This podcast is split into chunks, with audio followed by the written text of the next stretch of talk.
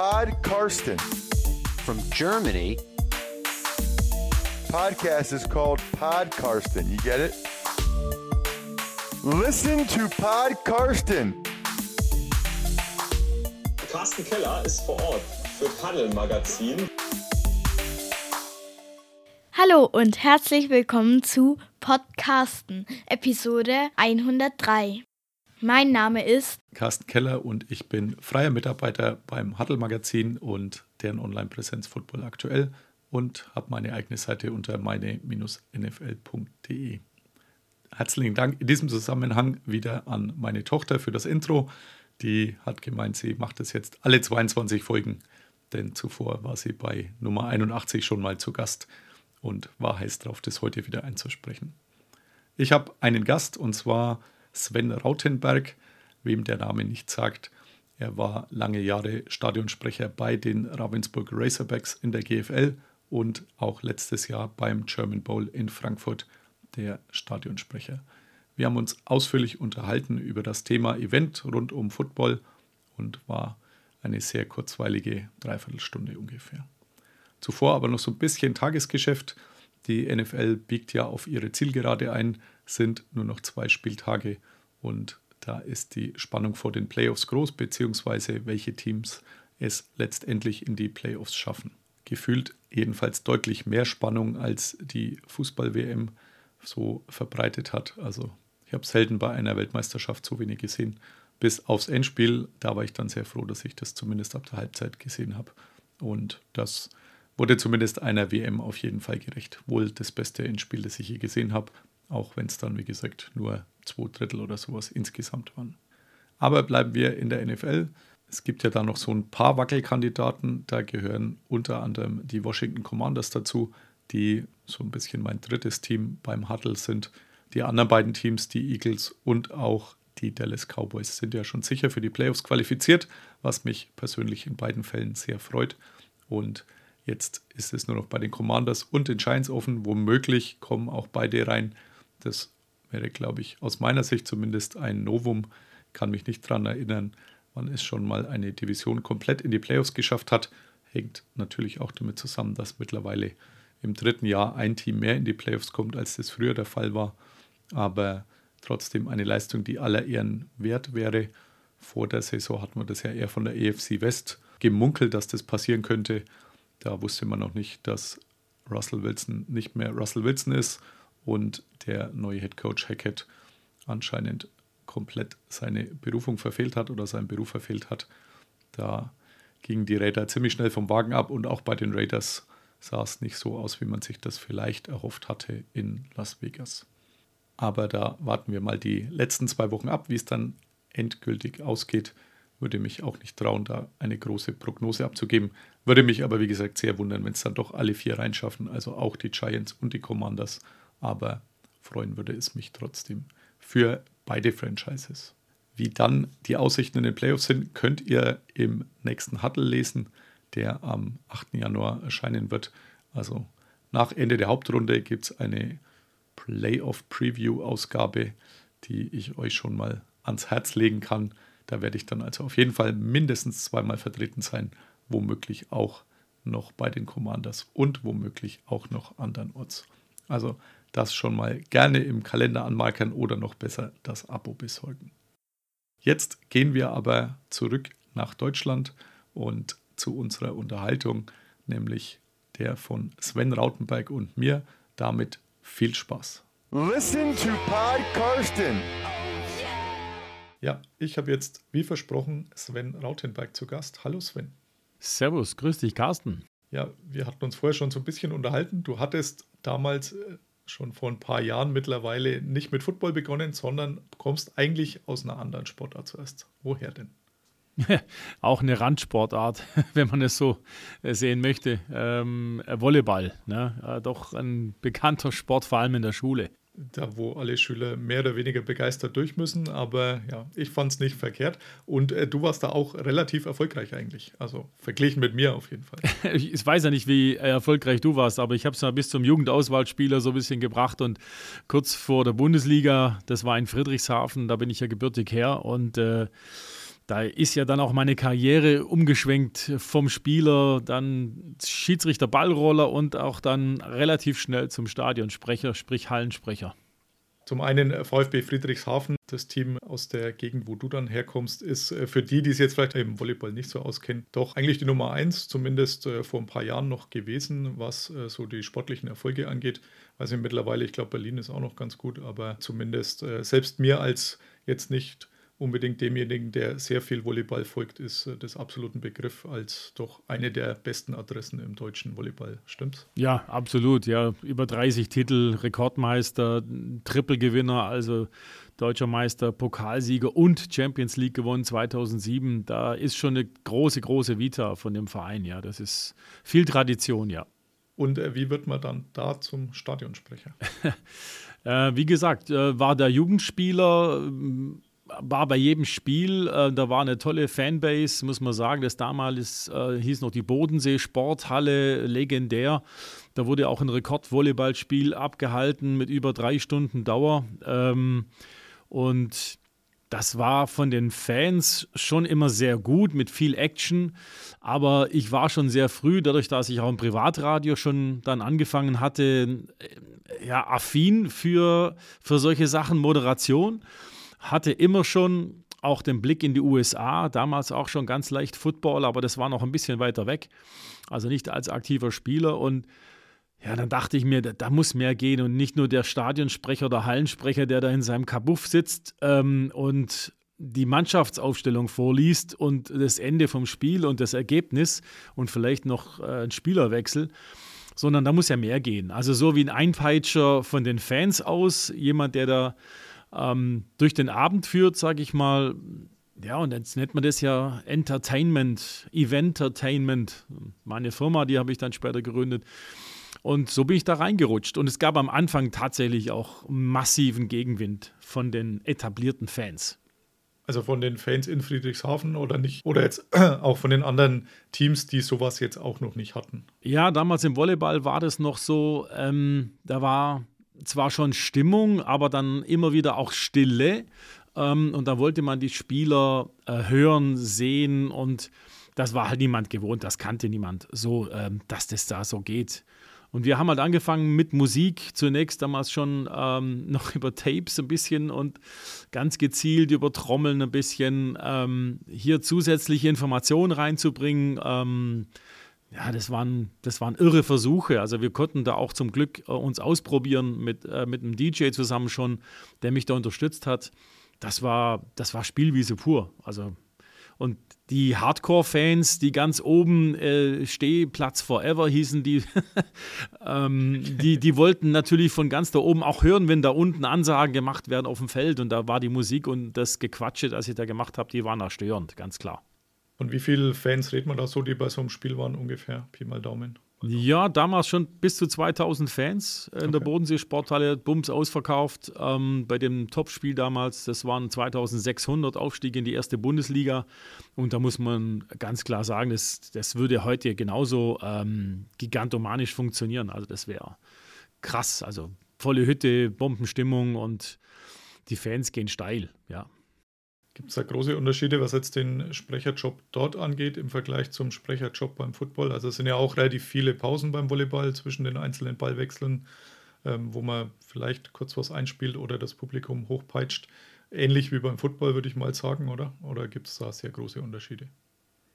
Ja, da hast du eigentlich recht, ja. Das ist schon, ähm, viele Unterbrechungen ähm, sind ähnlich, ja. 15, 16, 20 Sekunden Ballwechsel mit allem drum und dran.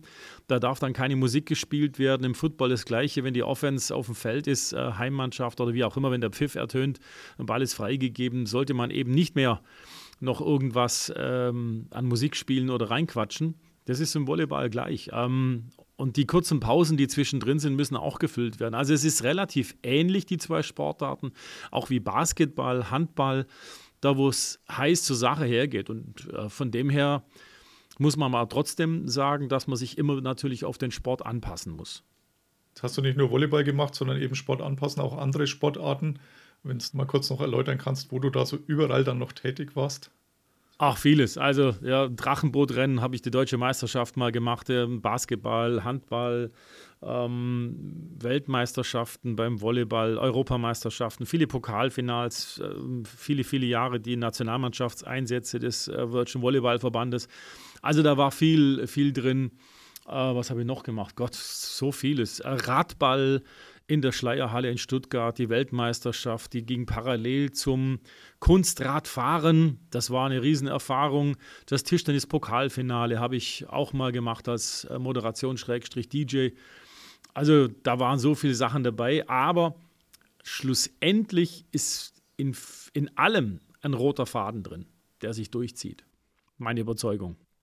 Ja, glaube ich auch. Also dass äh, das Event an sich also auch ein Event sein muss oder die Veranstaltung ein Event sein sollte, einfach weil es dann zugkräftig ist, kann ich voll nachvollziehen. Wie, wie schwer ist es denn, auf eine Sportart vorzubereiten, mit der man sonst nichts zu tun hat? Also ich könnte jetzt Tischtennis, könnte ich mir vielleicht noch vorstellen, habe ich auch mal irgendwann gespielt, ähm, aber dann spätestens bei äh, Kunstradfahren bin ich, glaube ich, ziemlich raus, was so Regeln und Abläufe angeht. Also musstest du dir das dann aneignen oder warst du da auch vorher mal dann bei der einen oder anderen Veranstaltung schon dort und hast gesehen, wie das so abläuft und hast dir dann überlegt, wie du das am besten umsetzt. Ja, grundsätzlich bin ich da sehr sportaffin äh, für jeden Sport. Also ich gucke mir auch mal Fußball natürlich an und alles Mögliche, weil ich einfach finde, dass richtig guter Sport immer gut aussieht, wenn er gut gemacht ist. Und mich interessiert ja auch immer, wie präsentieren ähm, die Verbände, die Vereine diesen Sport dann? Also wie ist das Eventmanagement? Wie,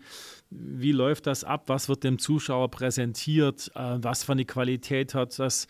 Und natürlich muss man sich in die Regeln dann einlesen, ähm, einigermaßen, oder man holt sich jemand, der das aus, sich auskennt. Aber am Ende ist für mich immer wichtig, und das bestätigt sich jetzt auch über die vielen, vielen Jahre, dass mein Ansatz des Infotainments, sage ich jetzt mal auch ganz speziell. Und da ist die NFL ganz, ganz, ganz weit vorne und auch für die nächsten Jahre, ähm, dass das natürlich sehr, sehr wichtig ist. Also das ist, ähm, da kommen wir sicher noch drauf. Also für, für, mich zieht sich da für mich selber ein roter Faden durch, wie ich das machen möchte oder wie ich das immer tue. Jetzt bist du nicht einfach nur so dann Stadionsperr beim Football gewonnen, sondern hast auch selber gespielt ist jetzt auch schon ein, zwei Jahre her. Du warst bei den Ravensburg Razorbacks. Äh, welche Liga war das dann? Also jetzt mittlerweile ist man ja in der GFL angekommen, aber damals glaube ich noch nicht, oder? Äh, nee, damals noch gar nicht. Das war Verbandsliga, Oberliga, haben wir da gespielt. Und äh, wie, wie, sagt man so schön immer unter den Coaches oder den Spielern, als die Helme noch aus Leder waren und das Fernsehen mhm. schwarz-weiß, äh, natürlich übertrieben. Äh, ich habe da Quarterback gespielt, bin Linkshänder, das war sicherlich was Besonderes, habe auch mal Tight End gespielt.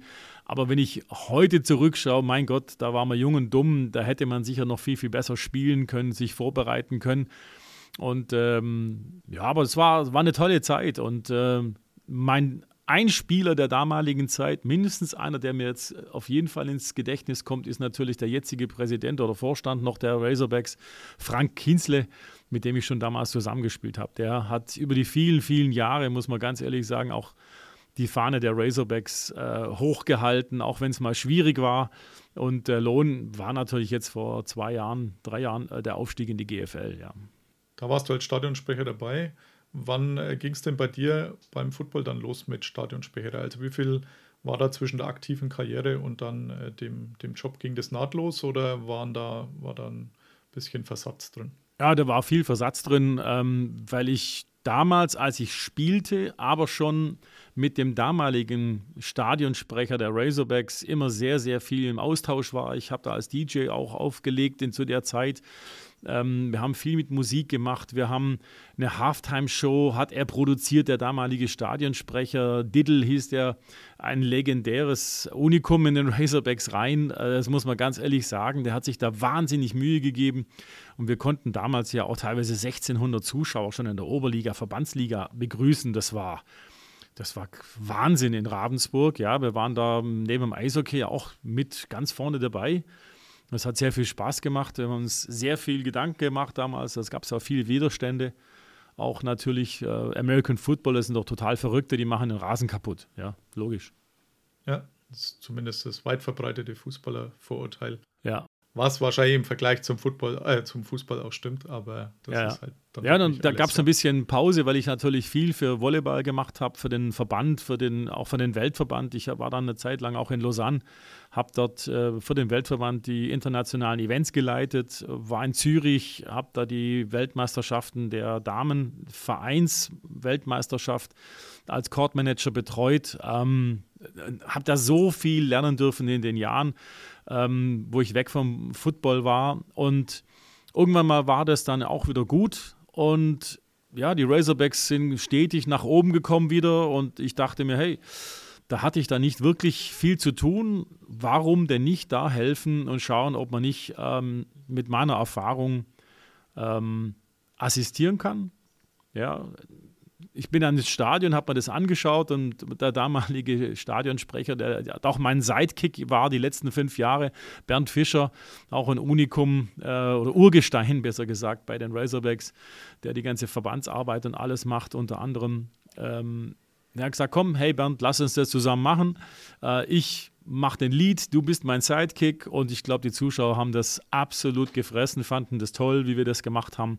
Ich habe da versucht, immer den professionellen Part zu spielen, ähm, gleichzeitig Musik eingespielt und Bernd mit seinem Lokalkolorit, ähm, der ein Retterschwab ist, ähm, das war natürlich klasse. Und ja, ich denke, wir haben da, die Zuschauerzahlen zeigen es ja auch. Man hat dann natürlich auch viel um den Event gemacht, drumrum, weil nur so funktioniert es. Also da kannst nicht irgendeinen äh, Einzeldarsteller hinstellen, der dann ähm, die One-Man-Show macht und äh, dafür hoffen, dass, es, dass die Zuschauer dann kommen. Ja, das muss alles im großen Paket funktionieren. Und äh, wie lange war das dann ungefähr? Also, wie lange habt ihr es da zusammen gemacht? Jetzt fünf Jahre, also ziemlich genau. Fünf, ja, okay. Und am Ende dann, oder der German Bowl ähm, letztes Jahr, oder war auch da nochmal ein Versatz drin? Nee, das war, ja, eigentlich, ich sag mal so, die Belohnung, ich, ich habe es gar nicht erwartet. Da kam die Anfrage plötzlich, ob ich nicht auch den German Bowl machen möchte.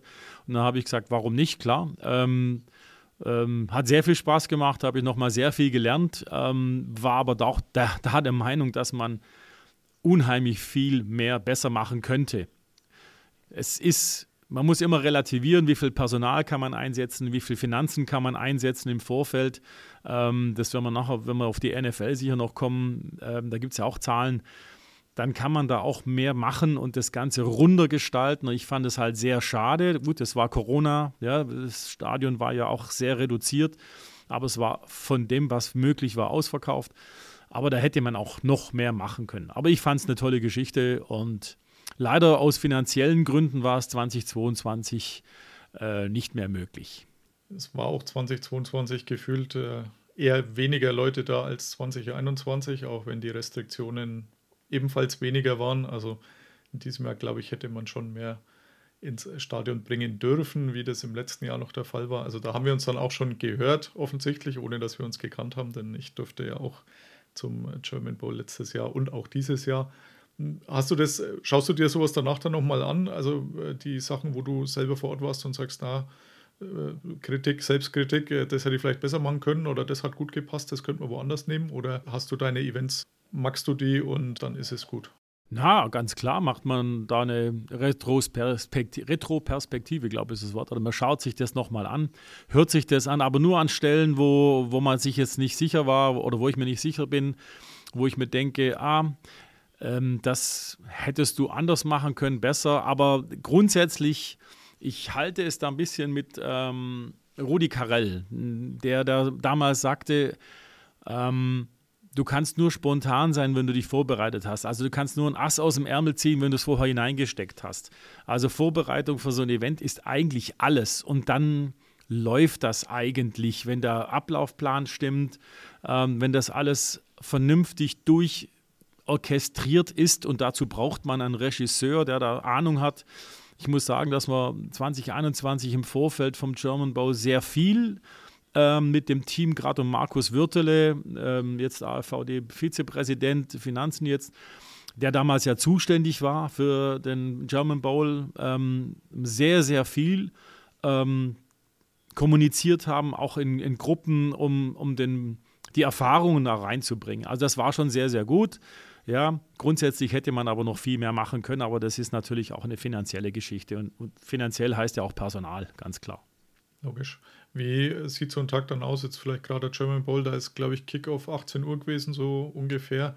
Wann ging da dein Arbeitstag los? Also startet es dann schon gleich früh morgens mit irgendeinem Aufbau oder erst später? Wie ist das? Ja, einen Tag zuvor waren schon die Rehearsals, die Proben, Technik, ähm, sich eingerufen, ähm, mit der Co-Moderation DJ, ähm, den Ablaufplan durchgehen, Stellproben, ähm, so viel es die Zeit halt zulässt, ja. Äh, auch hier kann man zur NFL Parallelen dann ziehen. Das ist dort noch viel professioneller äh, wird durchgezogen, es ist viel besser durchgeplant und zwar auf die Sekunde genau. Und ähm, das, somit steht und fällt natürlich so ein Event. Ähm, wenn du da auch einen Regisseur hast, der ganz genau weiß, wie das draußen ankommt, wie es ankommen muss, was dazu notwendig ist, das ist schon faszinierend. Und das finde ich total klasse, weil am Schluss, wenn du alles richtig gemacht hast und es so smooth durchgelaufen ist, wie das geplant war, dann merkt der Zuschauer gar nichts davon. Im Endeffekt, äh, je weniger er spürt, dass er da geführt wurde, desto besser. Ja. Wie groß war das Team dann oder wie groß ist das Team dann bei so einer Veranstaltung? Ungefähr Pi mal Daumen. German Bowl waren es, oh, da müsste ich jetzt gucken, ähm, nur für den Eventbereich, wo ich jetzt da war, Moderation, Musik, ähm, bestimmt 10, 15 Leute all over. Meine Freundin ist sogar noch spontan mit eingesprungen und hat mitgeholfen, weil natürlich immer zu wenige Hände da sind, ist logisch, ja.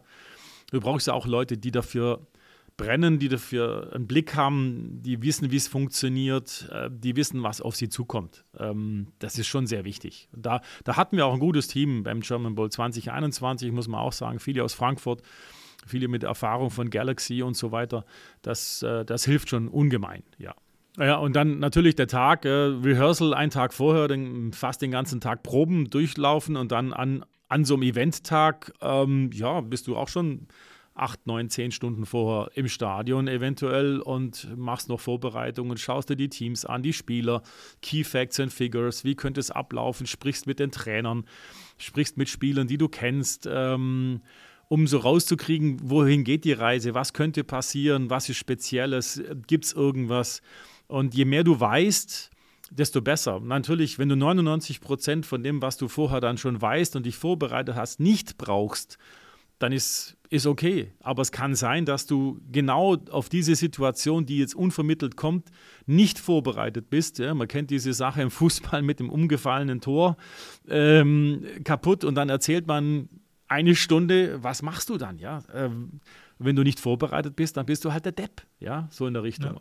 Ich bin da gern sehr gut vorbereitet, ähm, versuche da für den Zuschauer im Stadion oder in der Halle, genauso wie dem Fernsehzuschauer vielleicht, der das mithört, ähm, das kurz, so kurzweilig wie möglich zu machen, ohne dass ich mich in den Vordergrund drängen muss. Das hat man die NFL schon ein paar Mal angesprochen. Du hörst da wahrscheinlich auch dann anders hin bei den ja, sowohl Übertragungen als auch vor Ort nehme ich mal schwer an, oder? Ja, ganz klar. Also natürlich schaue ich mir auch den Sport an. Ich bin ja auch äh, jetzt die letzten Jahre Trainer gewesen bei in Ravensburg, noch in der zweiten Mannschaft äh, habe ich da versucht, meine Erfahrungen einzubringen. War letztes Jahr noch äh, Head Coach ähm, der zweiten. Da guckt man mit einem Auge natürlich auf die Spielzüge, logisch, das macht jeder Footballer, sage ich jetzt mal, der aktiv spielt und guckt, wie setzen sie denn das so um, was da so auf dem Feld steht, ja, an Taktik. Auf der anderen Seite, richtig, ich gucke mir das natürlich auch aus der Eventperspektive an. Und was machen die da im Stadion? Und da gibt es auch Lockerungen in der NFL mittlerweile. Die Stadien werden von ihrem Eventprogramm bunter, was ich auch gut finde. Ähm, trotzdem haben die einen ganz, ganz hohen Standard. Ja, das muss man auch ganz klar sagen. Und da muss ich auf, auf jeden Fall ein Kommentar loswerden zu RAN NFL ähm, Pro7, das ist unfassbar gut, was die da für den Zuschauer, für die breite Masse produzieren. Das muss man einfach sagen. Das ganze Team dort, egal wer es ist, ähm, deswegen ist es auch so erfolgreich, glaube ich. Also ich, die Mischung zwischen fachlich und lustig, äh, manchmal natürlich über die Grenzen hinaus, das ist auch, glaube ich, gut. Aber das ist, da hab, haben die Jungs dort wirklich eine ja, also ich finde es perfekte Mischung gefunden. Ähm, da ist für jeden was dabei. Man muss nicht alle mögen, das tun sie auch sicherlich nicht, aber das macht's aus. Aber es ist sehr, sehr authentisch und das finde ich gut. Das ist, das ist richtig gut. Aber du folgst der NFL natürlich schon viel länger als erst zu Pro7 Max Zeiten, äh, nachdem du jetzt auch wie ich nicht mehr ganz der Jüngste bist. Äh, wir haben schon ein paar Jahre Football auf dem Buckel. Hast du gemerkt, wie sich da so diese ja, Eventlandschaft so ein bisschen verändert hat? Also sprich vor Ort, was die Stadien äh, angeht, so Musikeinspielungen, ähnliches, soweit man das zumindest hierzulande mitkriegt? Absolut, ja. Es war immer für mich ein, ein, Blick, auch was machen die da drüben, wie machen die das. Ähm, mich hat immer fasziniert auch die, die TV-Produktion, die die NFL da macht, wie die gesprochen sind. Ähm, das ist so perfekt, die Bilder sind wunderbar. Also das ist ein tolles Produkt, ähm, sehr authentisch, trotzdem mit viel Herz teilweise. Und ja, ich bin ja noch aufgewachsen mit Joe Montana. Ja. Also das war einer der Helden meiner Jugend. Ähm, dann später Steve Young, weil ich als Linkshänder natürlich einen linkshändigen Quarterback favorisiert habe. Das war für mich schon immer äh, toll.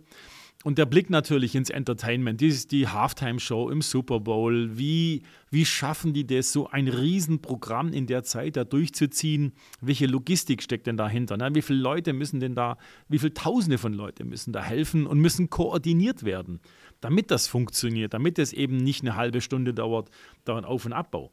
Also wir hatten es auch bei den Weltmeisterschaften äh, in Zürich äh, Europameisterschaften, Weltmeisterschaften, Siegerehrungen, da muss der Aufbau innerhalb von wenigen Minuten passieren. Und das sind so Dinge, die für mich faszinierend sind. Und was den Event und die Musik und das Kommentieren angeht, muss man in der NFL sicherlich noch ein bisschen anders denken wie bei uns in Deutschland, in der GFL. Ähm, da ist es ja mehr Play-by-Play-Calling, wird im Endeffekt reine Information mitgegeben. Das war ja auch in München jetzt so. Und da kommen wir sicherlich auch gleich dann auf München. Ähm, da kann der DJ aber relativ viel mittlerweile mit der Musik machen, mit Jingles. Man hat die Video-Walls mittlerweile im Einsatz, was ja früher auch nicht so stark war. Heutzutage sind es ja mehrere große Video-Walls oder Ringe, die da drin sind. Ähm, Second Screen Experience für die Fans. Ähm, da hat man sehr viele Senken, die man da bespielen kann und muss auch ganz konsequent. Und da muss man ganz genau wissen, was tut man da. Ja, also München war jetzt ein gutes Stichwort, das steht nämlich als nächstes da. Du warst auch in München. Du warst auch nicht allein in München, sondern du hast da Alan Roach äh, getroffen, den du auch schon länger kennst, richtig?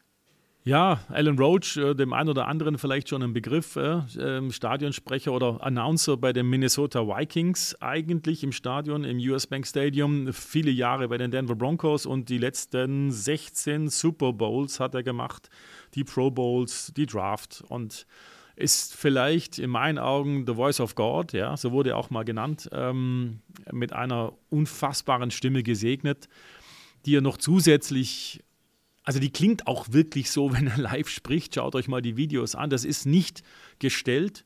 Der spricht so tatsächlich. Ähm, das ist unfassbar und eine, eine ich versuche es kurz zu machen. Wir ich hatte mich schon immer, wie gesagt, für die NFL interessiert und wollte irgendwie Connections in die NFL ähm, starten.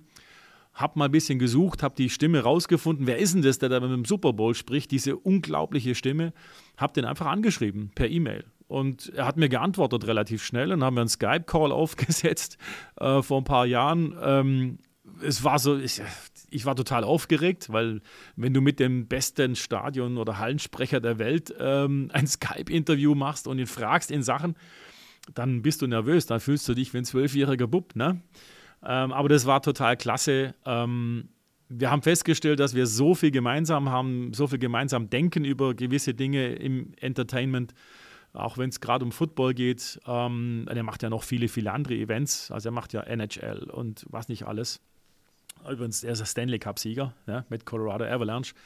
Ähm, und dann kam er auf das Gespräch, ja, er sei ja demnächst in London, damals ähm, zum London-Spiel und würde dann zwischen den Spielen ähm, Urlaub in Deutschland machen. Und ich, wow, hey, das ist ja cool. Ähm, warum nicht treffen? Wo machst du denn Urlaub, habe ich zu ihm gesagt. Dann sagt er, ja, da gibt es so einen großen See im Süden von diesem Land. Er sei, ja, an diesem See lebe ich, ja. äh, wo denn? Und dann war es klar, dass er über den See sozusagen quer rüber nach Konstanz, äh, dort macht er Urlaub und ich habe sofort angeboten, hey, ich bin dein Tourguide, dein, ja, ich mach, ich äh, sag dir, wo du hin musst, äh, was du anschauen kannst. Ähm, und der, der, Zufall will es natürlich, äh, dass genau an diesem Wochenende, wo er dann noch frei hatte, ein Razorbacks-Spiel war. Zu Hause. Mhm. Und ich habe ihn, ich wusste gar nicht, ach, soll ich ihn fragen? Ja, nein. Hab's mir dann doch getraut und gesagt, hast du nicht Lust, äh, als Gast zu kommen und vielleicht mit mir einfach nur das Team aufs Feld holen, nicht mehr. Ja. Also, natürlich hat er das klar gemacht. Das war eine riesen, riesen Überraschung für die Razorbacks. Es wusste nur ein einziger Bescheid fort. Ähm, die haben es, glaube ich, erstmal gar nicht begriffen, was es wirklich bedeutet hat. Ähm, auf jeden Fall musste er sehr viele Autogramme geben dann. Äh, er hat sogar noch eine Ansprache in der Kabine gehalten, Pre-Game-Speech, die war ganz lustig. Ja, da hat er eine, eine Speech zitiert, die es schon so länger gibt, aber das, allein, dass er da war und er hat mir dann selber gesagt, ähm, das war einer der schönsten Tage in seinem Leben, mal Football wieder an der Basis zu erleben. Und wir zelebrieren in Ravensburg ja auch das sehr familiär, mit sehr viel Fans, mit, mit sehr viel positiver Stimmung. Ähm, und das hat ihm wahnsinnig gut gefallen. Also das fand er total klasse, ja? mal ganz anderen Blick ähm, auf das zu haben, wie wir Football präsentieren. Und ja, und seitdem muss ich ehrlich sagen, bin ich sehr stolz, eine Freundschaft mit ihm zusammen zu haben. Und ich habe ihn jetzt wieder mal getroffen. Ich bin auch jedes Mal dann in, in London, da sehen wir uns. Ähm, wollte ihn beim letzten Mal ja auch auf die RAN NFL London Party da mit äh, und so weiter einladen. Wir be bekamen auch Tickets, aber er wurde zwei Tage vorher krank, zum allerersten Mal in seinem Leben und er hatte keine Stimme zwei Tage vor dem London-Spiel. Und deswegen mussten wir das äh, pausieren. Er hat dann zum Glück am Sonntag moderieren können, das ging dann. Ähm, und äh, wir haben uns jetzt dann wieder in München getroffen. Das waren tolle Tage, auch mit seiner Frau. Da verbindet uns wirklich eine fantastische Freundschaft. Es ist ein unglaublich netter Mann ähm, mit so viel Wissen. Und ich durfte am Samstagabend vor dem Spiel dann mit einigen NFL-Offiziellen Abendessen. Das war sehr beeindruckend. Das kann ich sehr gut nachvollziehen. Ja. Wie hat er denn das Spiel dann empfunden oder auch vielleicht du, wenn du ja den Vergleich mit London hast? Also aus meiner Sicht war es doch irgendwie noch was ganz anderes. Ich war jetzt, glaube ich, elfmal in London bei Spielen der NFL. Nicht nur, weil ich jetzt logischerweise aus Deutschland komme und man dieses Spiel in Deutschland jahrelang oder vielleicht jahrzehntelang herbeigesehnt hat, aber auch sonst glaube ich, dass man die Erfahrungen, die man in London gewonnen hat, ähm, sehr gut hier umgesetzt hat und ja noch ein, zwei Schippen draufgelegt hat, oder? Wie hast du das empfunden und vielleicht auch er? Ja, also im Vergleich zu London sagte er auch, ähm, also die Arena sei sehr gut, ähm, sei ein sehr schönes Footballstadion, also geeignet für Football. Allerdings, sie, die standen da in einer offenen Kabine. Eigentlich sind es Plätze für, für Fans. Da hat es gezogen wie Hechtsuppe, das kann man sich nicht vorstellen. Also die standen da wirklich mit drei dicken Unterhosen drunter, langen unter den äh, normalen Hosen. Äh, Ray Castoldi, sein DJ, der fror sich dermaßen den Arsch ab, Entschuldigung. Also da haben sie ein bisschen geschimpft, das fanden sie nicht so dolle, ähm, aber alles andere war sehr gut organisiert, haben sie gesagt, war technisch einwandfrei. Und wenn man jetzt vergleicht, ja, das Wembley-Stadion, ich war in Wembley vor allem, ähm, mit dem ganzen Drumrum ist natürlich schon gigantisch, ja, die ganze Stadt. Aber auch um die Allianz Arena herum habe ich es so empfunden, dass man sich sehr, sehr viel Mühe gegeben hat, hier mal was auf die Beine zu stellen, so wie früher American Bowl. Äh, das wurde ja auch von den Fans unheimlich gut angenommen. Ich war drei Stunden oder vier Stunden schon vorher da und habe mit einigen Security und der Polizei gesprochen, wie sie das erleben. Und Sie haben gesagt, 20 Jahre Allianz Arena, noch nie war das so viel los, so früh, so gute Stimmung, keine Polizei, die eingreifen musste. Also die Fans aus der ganzen Welt und ich stand dann auch ja ein, wie viele andere eineinhalb Stunden oder zwei in der Warteschlange, bis man rein durfte und habe dann wirklich alle befragt. Mir war das wichtig, so deutsche Fans aus Seattle kamen welche, aus Florida, aus North Carolina, überall her. Ähm, 25 Prozent, glaube ich, ja, der Karten waren aus Amerika. Ähm, unisono war das Feedback nur positiv. Und alle wussten, wir schreiben Geschichte äh, in diesem Spiel. Von dem her muss ich sagen, ähm, ich fand es sehr, sehr gut gemacht. Wenn man jetzt hinter die Kulissen noch guckt und das Feedback von äh, Alan Roach und Ray Costoldi nimmt, gerade speziell, dann war noch äh, Dan dabei ähm, und Kyle, äh, das sind Leute, die, die seit 30 Jahren NFL machen, die seit 30 Jahren NBA, MLB äh, machen, äh, die NHL. Ähm, die waren schwer beeindruckt, wie The German Celebrating kennen. mhm. Also ähm, das fanden sie sehr, sehr beeindruckend und die Stimmung, ähm, das haben ja in der Presse kam das ja auch rüber, dass die deutschen Footballfans oder die Footballfans allgemein hier unheimlich positiv mitgemacht haben und ähm, Ray Castoldi hat sich da ein paar Gedanken gemacht und dieses Country Roads, von John Denver war eigentlich aus der Not heraus geboren. Er musste einfach was überbrücken. Er hatte aber nicht die Disco-Version, zum Beispiel von DJ Ötzi oder so. Und äh, sagt, oh, jetzt ziehen wir einfach die Version von John Denver raus. Und es war ja auf dem Punkt perfekt. Also von dem her hat es ja gepasst. Ähm, und das habe ich ihm dann auch später gesagt. Ähm, das war wirklich gut. Er hat auch im Pre-Game die Musik, die lief, war sehr gut. Ähm, wenn man da mal genau hinhört äh, oder die Playlist sich nochmal ja, vor Augen führt, wenn man im Stadion war, ist das eine oder andere Augenzwinkern dabei gewesen. Das gehört für mich zum Beispiel auch dazu. Ja? Ähm, da gehe ich jetzt nicht ins Detail, das würde zu weit führen, da machen wir einen eigenen Podcast drüber. Ähm, roundabout ähm, war das, ich glaube, besser kann man es fast nicht in einem ersten Wurf hinbekommen. Ja, sehe ich absolut ähnlich, denn wie du sagst, draußen die Geschichten wurden sehr gut angenommen, was drumherum aufgebaut war. Das hätte ich jetzt aber auch so erwartet. Also, das kannte ich jetzt aus London ähnlich aus den ersten Jahren, dass auch da immer volle Hütte außenrum war von äh, den Besuchern, die halt früh da sind und diese ganzen Spielchen und ähnliches ausprobieren und sich äh, da schon einstimmen. Und auch innen drin, ähm, ich hatte jetzt mehr oder weniger den direkten Vergleich, war zwei Wochen vorher in London, als die Jaguars da gespielt haben, die ja jetzt schon x-mal äh, zu Gast waren, dementsprechend erfahren sind. Auch die hatten, hm, ich glaube, Sweet Caroline, also da konnte man dann zu Beginn des Spiels, wurde da mal eingeblendet, äh, zwischen drei Titeln wählen. Ich glaube, Sweet Caroline war es dann letztendlich, was, was man dann ziemlich am Ende gespielt hat. Auch da gingen die Zuschauer gut mit, aber es war jetzt sicher kein Vergleich zu dem, wie es dann in München war. Und ich glaube, die Amerikaner waren so ein bisschen überrascht, äh, dass dieses Country Roads hier so mitgegangen wird, äh, denn ich glaube, drüben ist das zwar schon ein bekanntes Lied, aber es ist jetzt nicht irgendwie so als Stimmungs- und Partylied bekannt, wie es jetzt bei uns ist. Also ich äh, kenne das jetzt dann doch schon auch gefühlte 20 Jahre von allen möglichen Partys und ähnlichem. Also das kann halt hierzulande auch jeder und das, glaube ich, haben die Amerikaner in dem Ausmaß so nicht erwartet gehabt. Aber umso besser eigentlich für uns. Absolut. Und Ray Castoldi, ähm, wie gesagt, der DJ, der die Super Bowls auch macht, der ist beim Madison Square Garden seit 30 Jahren der Haus- und Hof-DJ, macht die New York Giants. Ähm, hat er noch ein paar andere Dinge auch gespielt, also der, die Klassiker, ja, Hey Baby und solche Sachen. Ähm, die hat er aber sehr, sehr gut eingesetzt. Und das, das sind so Dinge, die einfach dann perfekt sind. Ja? Ähm, der weiß, was er tut, ähm, nimmt sich nicht so wichtig, guckt genau ins Publikum ähm, und ist der perfekte Ergänzung zu Alan Roach. Und ich, ich habe die zwei Arbeiten sehen.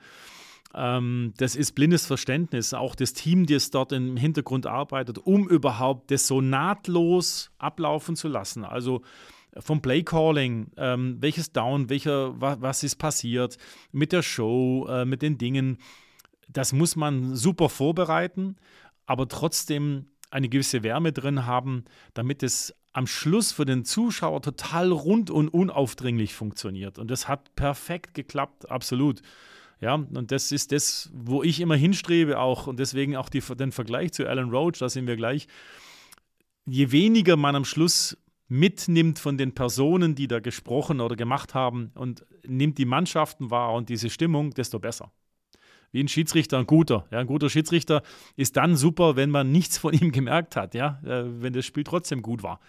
Und das sind so Dinge, ähm, da muss ich wirklich sagen, da hat die NFL wirklich ja viel Geld in die Hand genommen. Ich habe jetzt so gehört, das waren 100 Millionen, die da investiert wurden über die mehreren Jahre. Marketing und das Branding des Stadions, das fand ich auch sehr, sehr, sehr gut gemacht. Nicht overloaded und nicht zu wenig. Es war nichts mehr vom FC Bayern zu sehen, außer auf den Sitzen natürlich.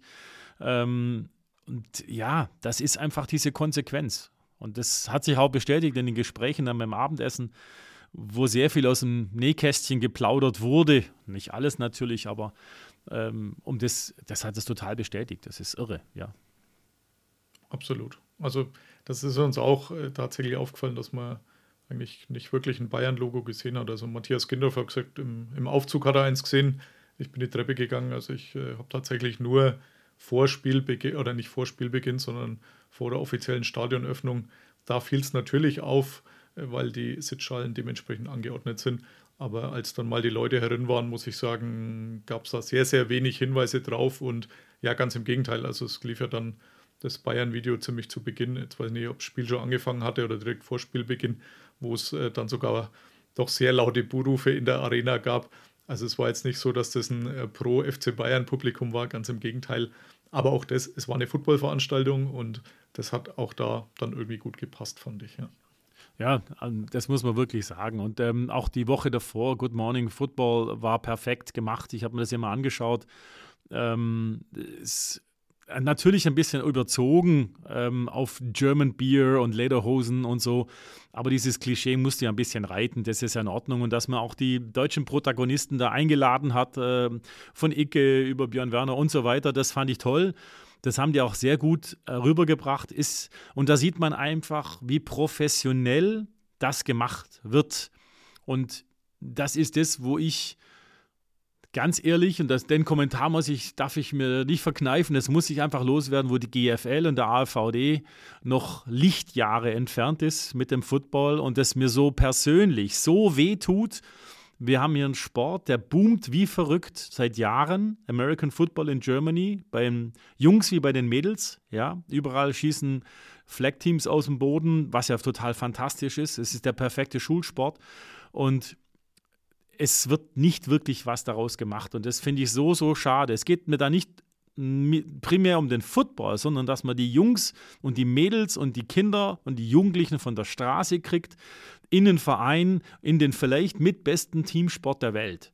Das ist Football, weil es gibt dicke, dünne, große, schlanke, äh, schnelle, langsame und das finde ich so toll. Das, ähm, und da braucht es Investitionen, das ist klar, das geht nicht von 0 auf heute, ähm, äh, auf morgen, ähm, von 0 auf 100 und heute auf morgen, aber wenn wir jetzt es nicht schaffen, innerhalb von kurzer Zeit wirklich alle auf da in eine Richtung zu kriegen, dann dann verpufft das ein bisschen. Ja, die ELF macht einen sehr guten Job. Es ist sportlich, glaube ich, gleich wie die GFL, so wie ich das bis jetzt von vielen auch gesehen habe. Aber wie man sich verkauft, ist natürlich eine ganz andere Geschichte. Ja, und das sind so Dinge, wo man sich dann doch an der NFL orientieren muss. Und meine persönliche Meinung, das Ehrenamt ist sehr, sehr, sehr wichtig in Deutschland, vor allem auch Vereinsarbeit. Aber mehr und mehr Vereine kommen absolut an ihre Grenzen und müssen erkennen, dass es nur professionell funktioniert. Und das haben noch nicht alle begriffen. Aber es gibt viele kleine Vereine, die auch schon sagen, okay, wir haben jetzt nicht mehr einen Vorstand mit fünf, sechs Leuten, die das ehrenamtlich nebenher jeden Abend drei Stunden machen und die Familie vernachlässigen, sondern wir stellen einen ein oder eine, ähm, die das professionell jeden Tag acht Stunden oder mehr machen. Ja. Ähm, und das ist auch so ein bisschen der, die Brücke zur NFL, wo ich vorhin so sagte, die machen das richtig. Die investieren dann auch. Natürlich haben sie auch das Geld dafür, aber sie haben ja schon vorher die Vision dafür. Das Ziel, wo geht es denn hin?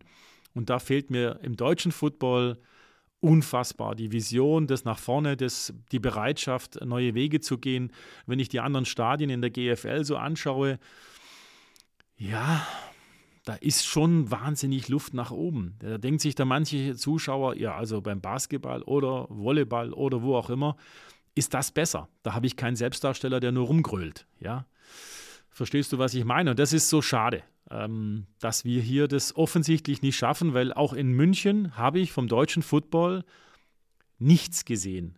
Moment, Ausnahme, das war im, auf der Maximilianstraße, glaube ich. Da war in einem Geschäft, in einem Sportgeschäft, waren zwei Cheers der Munich Cowboys, die sehr, sehr nett waren die mich auch gleich für ein Bild äh, haben wollten, obwohl ich, na, die wussten ja nicht, wer ich bin, ist auch vollkommen unwichtig, aber sie waren sehr freundlich und sie haben da was gemacht, weil im, in der Stadt waren ja zehntausende Fans zusätzlich zu den Fans, die ja Karten hatten. Das war ja auch unglaublich, also das muss ich wirklich sagen, ja. also ich habe Verwandtschaft in München und die haben alle gesagt, was ist denn hier los? Ist ja schlimmer wie Oktoberfest. Ja, es hat sich, hat sich äh, tatsächlich wie so eine vergebene Chance auch angefühlt. Also mir ging es ja ähnlich. Wir waren ja auch etliche Tage in der Stadt unterwegs. Also ich habe keine Cheerleader gesehen. Aber auch sonst eben nichts, was jetzt auf das Vorhandensein eines Münchner Teams in der GFL schließen lassen würde oder dass es überhaupt eine deutsche Liga gibt. Also nichts davon. Also mir ist schon klar, dass man jetzt direkt im Umfeld der Allianz Arena, da sorgt die NFL schon dafür, dass da sicherlich keine in ganz vielen Anführungszeichen und Schlusszeichen äh, Konkurrenzliga da irgendeine Werbung macht. Aber dass auch in der Stadt eigentlich nichts zu sehen war. Also vielleicht gab es irgendwelche Ecken, mag gut sein, wo das eine oder andere gewesen ist. Ich kann es mir ja fast nicht vorstellen, denn ich glaube, das hätte man dann spätestens bei Twitter oder sonst wo vielleicht irgendwie mitgekriegt. So äh, fühlt sich eher so an, als ob man da zwar auch äh, das gut gefunden hat, dass die NFL zu Gast ist, aber einfach nichts selbst draus gemacht hat. Keinerlei Werbung, sonst gar nichts. Also das war doch äh, fast ein bisschen erschreckend, muss ich sagen, was das anging. Ja. Ja, und das tut mir echt weh. Persönlich sage ich jetzt mal, weil das Potenzial ist ja riesig, äh, da mitzumachen, auch zu lernen, wie macht man das, ja, wie macht man das richtig. Ähm, ich war jetzt nicht im, in einem Vorstandsmeeting des AFVD, aber ich äh, habe so mitbekommen über ein paar Ecken, da war eher so die Erwartung, die NFL muss auf den AFVD zukommen, damals noch, ähm, wenn es darum geht, sich zu präsentieren. Und das ist natürlich ja, aber das ist Geschichte. Ich hoffe, dass das mit dem neuen Vorstand in der GFL auch besser wird. Wir wollen es von Football hoffen in Deutschland. Das ist ganz, ganz wichtig. Und ich denke, dass die NFL eine riesen, riesen ähm, Zukunft hat in Deutschland. Und jetzt kann ich noch ein bisschen oder möchte ich aus dem Nähkästchen doch plaudern von diesem Abend. Äh, da saßen wir mit diesen NFL-Offiziellen, die ganz klar gesagt haben, die Tendenz ist sehr, sehr, sehr groß, dass es zwei Spiele gibt. Also eigentlich ist es sicher, sage ich jetzt mal so, wenn die sagen, die Tendenz ist sehr, sehr groß. Und sie sprachen natürlich mittelfristig von einer eigenen Division in Europe. Absolut. Das war am Tisch, also ganz offenes Gespräch. Ähm, das Geld ist da, das Interesse ist da. Ich denke auch, ähm, wenn du das richtig machst, äh, lässt sich das vom Spielplan machen. Das war ganz klar. Also das wäre natürlich ein Hammer, ne, wenn man sich, wenn das wirklich durchgesetzt würde. Ja, also da bin ich noch ein bisschen skeptisch. Also, wenn es so käme, wäre tatsächlich der Hammer, glaube ich auch. Aber nachdem ich so lange aufs erste Spiel äh, warten musste, möchte ich meine Hoffnungen jetzt noch nicht zu hoch hängen, was eine ganze Division angeht. Deswegen, ich bin jetzt erstmal glücklich, dass wir nächstes Jahr ziemlich sicher zwei Spiele kriegen. Also da sind wir uns einig, dass das wohl so kommen wird. Man hat ja jetzt auch, ich glaube, diese Woche dann äh, verlauten lassen, dass eben Mexiko sicher nicht stattfinden kann nächstes Jahr, das ja eigentlich auch geplant war. Und äh, dass man das dann wohl woanders austragen wird. Und dieses woanders, denke ich, wird wohl wieder in München sein. Und das andere Spiel in Frankfurt, ich, wir hatten es auch schon diskutiert, mal gucken, wie man Frankfurt darstellen will, denn mit Lederhosen und ähnlichem, dem Amerikaner kann man es vielleicht erzählen, hier in Deutschland wäre es ein bisschen weit hergeholt. Aber auch da wird sich die NFL, denke ich, was einfallen lassen und mit Sicherheit auch wieder ein hervorragendes Event außenrum stricken können. Ja, Bembel und äh, Handcase mit Musik und alles, was es im Frankfurter Raum gibt, da viele Möglichkeiten. Aber es geht ja um den Football. Also ich glaube fest daran, dass langfristig die Pläne der NFL auf eine Expansion hinauslaufen mit der Division in Europa, äh, weil einfach auch Finanzkraft da ist. Und der Markt in Amerika ist einfach gesättigt. Ja, da, da geht auch nichts mehr das ist, alle Ligen sind gut, sind gesättigt, da gibt es nicht mehr Menschen, ähm, gerade das Gegenteil. Und Europa ist vielleicht finanzkräftiger als Amerika an der Stelle für den Fan. Ähm, ja, also es, so klang es zumindest an dem Tisch abends. Äh, da wurden noch viele andere Geschichten erzählt aus 30 Jahren NFL. Äh, ich habe da mit großen Ohren zugelauscht und da waren die witzigen Geschichten dabei und äh, wann zum ersten Mal eine Videowall zum Beispiel eingesetzt wurde. Das war äh, in der NFL bei den Dodgers, äh, nicht bei der NFL, sondern im Baseball. Ähm, und das war für mich auch sehr interessant, wie da die Entwicklung weitergeht. Das, äh, da denken die viel, viel weiter und immer für den Fan, immer für das Event. Und das ist sehr konsequent und es war, war klasse, war total spitze.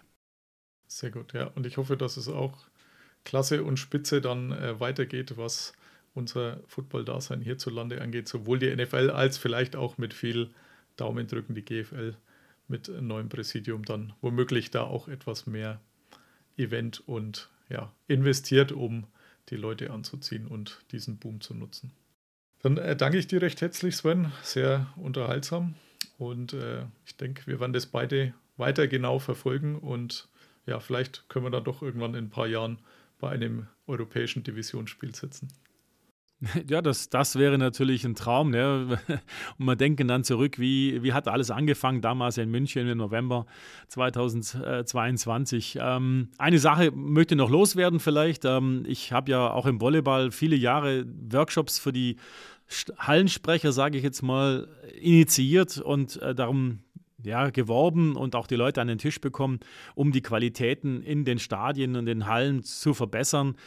Da bin ich bisher leider bei den deutschen Verbänden, sprich Baden-Württemberg wie auch ähm, AVD, leider ne, gegen die Wand gelaufen. Also man hat schon grundsätzlich Interesse und ich denke, das wäre auch sehr, sehr wichtig, ähm, hier mal die Jungs und Mädels, die Stadionsprecher machen und Event ähm, an den Tisch zu bekommen oder einfach in Interessengruppe. Also auch wenn hier einige zuhören, meldet euch gerne bei mir. Ich glaube, du gibst auch meine E-Mail-Adresse natürlich weiter, weil das soll unabhängig davon ist der Austausch der verschiedenen Stadien und der Menschen, die das tun, die sich da vorne hinstellen und ähm, versuchen, Football vernünftig zu präsentieren, unheimlich wichtig. Ja? Und da kann man so viel voneinander lernen. Da haben wir so viel im Volleyball zum Beispiel verbessert, auch international.